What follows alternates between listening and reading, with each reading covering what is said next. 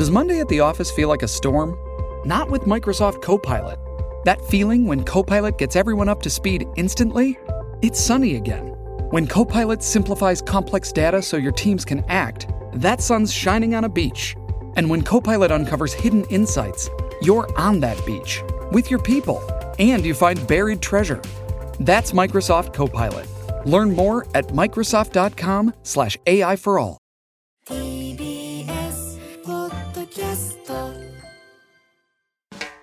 発信型ニュースプロジェク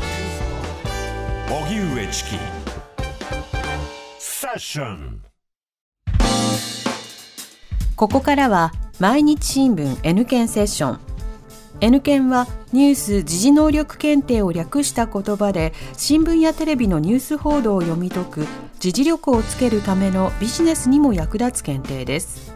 毎週月曜のこの時間はそんなニュース時事能力検定。N 検を目指す方に時事力をつけていただくため一つの時事問題に関するテーマを取り上げ解説とクイズでリスナーの皆さんと学んでいきます。解説は TBS ラジオニュースデスクの中村久人さんです。久人さんよろしくお願いいたします。よろしくお願いします。それでは今日取り上げるテーマこちらです。裁判員裁判の課題。2009年から始まった裁判員裁判死刑判決が出た先日の京都アニメーション放火殺人事件の裁判では裁判員も相当悩んだといいます。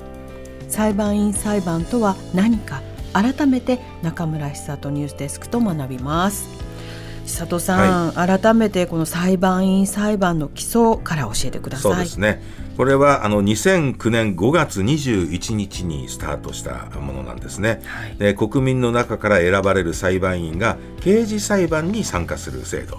まあ、それまでね裁判っていうと検察官であったり弁護士であったり裁判官であったりとあまあ、司法試験を通ったいわば法律のおプロが中心に行ってきたわけですよね。えただやっぱりそうなってくるとそう専門的すぎてその審理や判決が非常に国民に理解しにくかったりあるいは時間がかかりすぎたりして、まあ、裁判っていうのは本当ちょっと近寄りがたいというね、えー国民の感覚と乖離が出てきたと。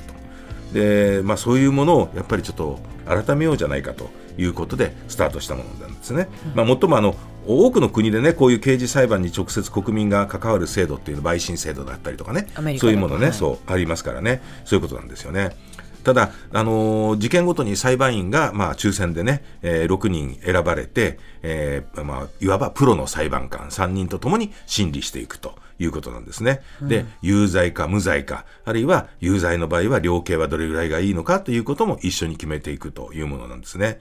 で、その刑事裁判に参加する制度っていうふうに言いましたけれども、あの、おととし1年間に全国の地裁で起こされた起訴があった刑事裁判って5万9503件もあるんです。はあそこに全部6人がやってたりすると、ね、それ国民の負担が大きいということで、はい。えーまあ、同じ刑事裁判の中でも一定の重大な犯罪、例えば殺人であったり強盗致死罪であったりとか、あの、まあ、死刑とか無期懲役に当たる罪ですよね、があ設定されているものというのを、まあ、あのメインにえー裁事裁判員裁判が行われるということですよね。で、あの、で、ただ、裁判員裁判っていうのは地裁で行われる一審のみで、高裁とか最高裁で行われる二審とか、あ三審とかっていうところでは、裁判員裁判は行われないということなんですよね。はいうん。で、まあ、この制度の導入されて、えーまあ、国民目線での判決とか、あるいは判決内容が分かりやすくなった、裁判に関心が高まったというね、言われる一方で、えー課題もあるということなんですよね。で、例えば、あの、裁判員っていうのは裁判員とか裁判官の討論内容を人に話してはならないと法律で決められてるんですよ。そうなんですね、だからどういうふうな、じゃあこれ有罪なのか無罪なのか、どうどういうふうにしてか決めようということを話し合った内容とか、だからこうし、こうしたんだっていうようなことを話しちゃいけない。ただ、まあ、もっともね、法廷で見聞きしたことは問題ないんですよ。法廷っていうのは公の場ですからね。そこでやったものは問題ないと。ただ、だけど、その裏でそうやって話し合った内容については、ずっと話しちゃいけないし、その守秘義務っていうのは一生ついて回る。一生ですか一生なんです。らそれはちょっとやっぱり重すぎるんじゃないかというふうなね、意見もあると。ね一般の国民にとってはね。で、他にも、その、うん、その裁判員に対する、その他の人たちの理解っていうかな、いう問題もあると思うんですよ。裁判員に、裁判員裁判に参加しようと思ったら、上司から断れって言われたとかね。うん。それからもう、あの、裁判中に逆にこう現場の写真見せられてトラウマになっちゃったっていうようなね、そういうふうな心理的な部分の問題っていうのもあるわけですよね。うんこれ裁判員の年齢というのも課題になりそうですよね。そうなんですね。あの、裁判員の候補者ってこれまで有権者、つまり20歳以上からくじで選ばれてたんですけれども、2022年の4月から選挙権年齢18歳以上に引き下げられましたよね。で、それとともに成人年齢も18歳に引き下げられたということで、えー裁判員の年齢も、おこれ引き下げられたと。ただ、だけど、じゃあここの引き下げっていうのは少年法のほた、ほら、と特定少年とかっていうのはどうするとかね、投票権はどうするとかっていう話題にはなってたけれども、裁判員の年齢の引き下げっていうことは本当話題になってきてなかったと。ね議論されてなかったわけですよね。だから、裁判員制度っていうのは国民からこれ選ばれるわけですから、そういう意味では、ちゃんとやっぱり話し合うとかね、考える機会を設けるべきだったという指摘もあるわけですね。その通りですね。それといくらこう見識があったとしても若い方が人を裁くとか特に死刑というまあこう刑が課せられるってなるとこれはその関与した側も重大に引き取ることがありますよね。だから、裁判員裁判って、そういう重い重大な犯罪しか扱わないじゃないですか。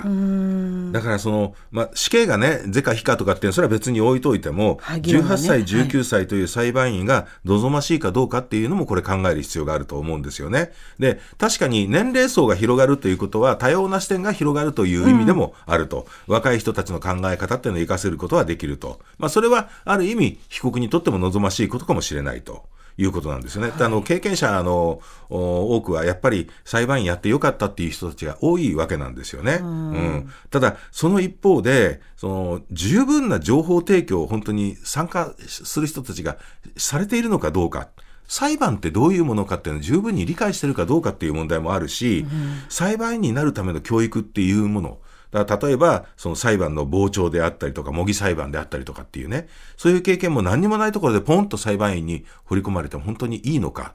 ちょっとそういうところも考えなきゃいけないということですよね。そうですねだから若い人たちだけに、やっぱその心理的な重圧っていうこともかもっと考えてあげなきゃいけないということがあると思います。で、ある調査によると、裁判員に選ばれた場合、不安に感じることは何ですかということを、17歳から19歳にえインターネット調査したんですけれども、そしたら、不安に感じることの上位に、間違った判断をする恐れとか、重い刑罰を言い渡す責任というようなことが入ってるわけですよね。やっぱプレッシャーなわけなんですよ。そうでしょう。で、まあ、具体的にはその間違った判断をして誤解とか冤罪にはい陥れることとか、あるいは死刑なら死刑っていう重い刑罰を言い渡す責任ですよね。人に対して死ねって言ってることですからね、これはね。そうなんですよんで、その他にも年齢が若く十分な人生経験がないこととか、重大犯罪の内容を聞く精神的なショックであったりとか、法律とか制度を理解できるかどうかっていうそういう不安もあるわけですよね。だから、その、本当に重大な事件だけを裁判員裁判でやるっていうことがいいのかどうなのかということも含めて、えーやっぱ考える必要があると思うんですね。だから制度っていうのは一度作ったらそこでおしまいじゃなくって、えー常に検証して、それを新しくその、ふあの、ブラッシュアップっていうかね、フィードバックして、そういうふうにやっていくということが重要だと思うんですけどね本当。その通りですよ、これ若くなくても自分がその立場に置かれた時に不安は同じように感じますものそういうことですよね大人であってもはい。さあ、それではここでニュース自能力問題です。はいえー国民と裁判の関係について、えー正しい説明を次に挙げる4つの中から選んでください。えー国民と裁判のはい、国民と裁判の関係ね。1、裁判員制度は一般国民が裁判官とともに民事裁判を審理して判決を決める制度だ。2、容疑者を起訴しないという検察官の判断を一般国民がチェックする制度はない。3、裁判を受ける権利は所得の低い人や事件で逮捕された人に限って保障されている。4最高裁判所の裁判官を辞めさせるかどうかの国民投票で決める制度があるさあここでシンキングタイムスタートですではリスナーの皆さん一緒に考えましょうえ国民と裁判の関係について正しい説明を次に挙げる4つの中から選んでください。1裁判員制度は一般国民が裁判官とともに民事裁判を審理して判決を決める制度だ。2容疑者を起訴しないという検察官の判断を一般国民がチェックする制度はない。3裁判を受ける権利は所得の低い人や事件で逮捕された人に限って保障されている。4最高裁判所の裁判官を辞めさせるかどうか国民の投票で決める制度がある。はいシンキングタイム終了です。さあリスナーの皆さんどうぞ一緒にお答えください。南部さん回答何番でしょう？ではリスナーの皆さん一緒に答えましょう。2番。2番。容疑者を起訴しないという検察官の判断を一般国民がチェックする制度はない。ブブー。あれ？これはあります。ありますか？検察審査改正だああそうでした。そうでした。ねありましたね。そうそう。裁判官と同じくくじで選ばれた国民が、えーこのう検察検察庁が不起訴にしたと、いやでも本当にそれでいいのかっていうことを改め審理していや不起訴は不当だとか不起訴起訴相当だとか。相当だとかっていうね。い。ろいろそういう判断する制度があります。検察審査会制度。だからこれは間違いです。はい。正解は4番の最高裁判所の裁判官を辞めさせるかどうか国民の投票で決める制度があるということですね。はい。これは最高裁判所裁判官国民審査制度ということで選選挙の時に、ね、一緒にやるでしょ、はい、あのそうそうそう。丸つけるそうそうそう。やつですもんね。これね、憲法の79条の2項で、えー最高裁判所の裁判官の任命は、その任命後初めて行われる衆議院議員選挙の際、国民の審査に付し、その後10年を経過した後初めて行われる衆議院議員選挙の際、さらに審査に付し、その後も同様とすると、憲法で決められている制度なんですね。うん。まあ、裁判っていうのは自分とは縁遠いものだという考えないで裁判員になる可能性があるっていうことも含めて、はい。常にやっぱりなんかそういうね、争い事をきちんとあの判断してもらうためにっていうこと、最終的に裁判裁判があるわけですからね、えー常に、まあそういう勉強もしておかなきゃいけないということでしょうね。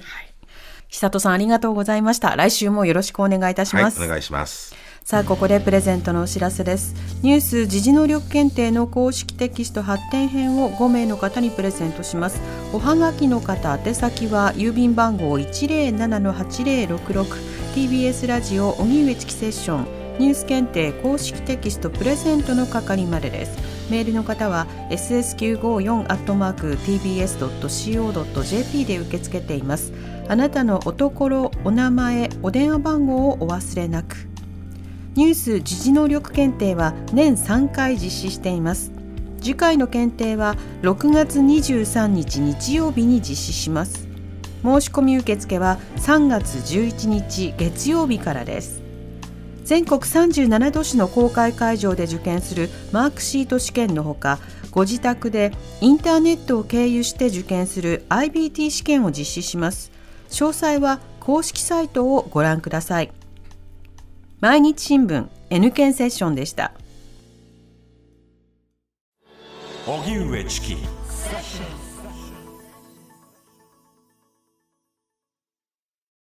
あなたもこんな音で癒されてみませんか？ステーキを焼く音。